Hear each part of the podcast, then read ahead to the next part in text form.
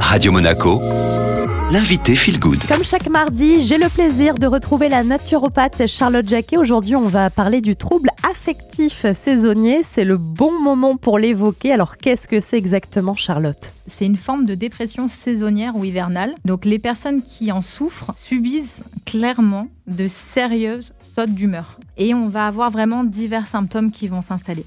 Donc difficulté à se lever le matin, perte d'énergie, irritabilité. On peut avoir ce qu'on appelle une hypersomnie, c'est-à-dire une augmentation du sommeil de plus de deux heures. Donc on va se coucher super tôt, on va se lever euh, plutôt tard.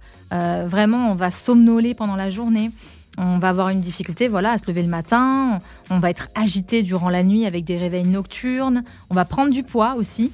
Et il peut y avoir un phénomène d'hyperorexie. Donc ça, c'est vraiment un besoin incontrôlable de manger de la nourriture en grande quantité. Et souvent, on a une appétence pour ce qu'on appelle les hydrates de carbone. Hein. C'est le sucre, hein, c'est les glucides. Donc on va manger des féculents, des friandises de tout genre. Tous ces symptômes, ils ont tendance à, à s'améliorer, voire à disparaître de manière très spontanée avec l'arrivée du printemps et justement les premiers rayons de soleil. Quelles sont euh, les astuces naturelles qu'on peut mettre en place si on se sent euh, concerné par ce trouble? Clairement, dans un premier temps, c'est de vous exposer à la lumière du jour au moins 30 minutes. Ou si vous pouvez pas, il y a un petit investissement à faire santé, c'est une lampe de luminothérapie. Vous pouvez aussi dans votre alimentation booster vos apports en tryptophane. Donc le tryptophane, c'est un précurseur de la sérotonine, hein. c'est vraiment l'hormone de la sérénité, de l'humeur. Pour cela, hein, incorporez par exemple dans votre alimentation des bananes, des légumineuses, des œufs, du riz complet, du chocolat. Cool, c'est une bonne nouvelle. Alors, chocolat, attention, hein, chocolat noir, plus de 80% s'il vous plaît.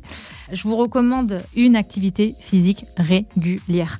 Surtout, surtout en extérieur, si vous le pouvez, parce qu'il faut garder la forme et le moral. Donc l'extérieur, ça va vous vivifier. Et surtout, surtout, ça va vous permettre d'évacuer le stress. Puis, euh, dernière piste qui est souvent évoquée, c'est le millepertuis. Qu'est-ce que vous en pensez, Charlotte? Je pense qu'il y a plein de plantes qui peuvent être intéressantes. Le millepertuis en fait partie parce qu'il va agir sur la sérotonine et sur la dopamine. Donc c'est vrai qu'on le recommande très souvent en cas de dépression légère ou de coup de blues. Toutefois, il faut faire vraiment très attention avec le millepertuis parce qu'il y a des interactions médicamenteuses. Elles sont très nombreuses. Elles sont euh, déconseillées aussi aux personnes qui souffrent de troubles bipolaires parce qu'il peut y avoir euh, une multiplication malheureusement des crises maniaques. Un grand merci Charlotte et comme vous dites si souvent Hein, ce n'est pas parce que c'est naturel qu'il n'y a pas de contre-indication, donc soyez toujours bien prudents. Je vous laisse l'interview en podcast comme toujours et tout de suite, c'est le retour de la playlist.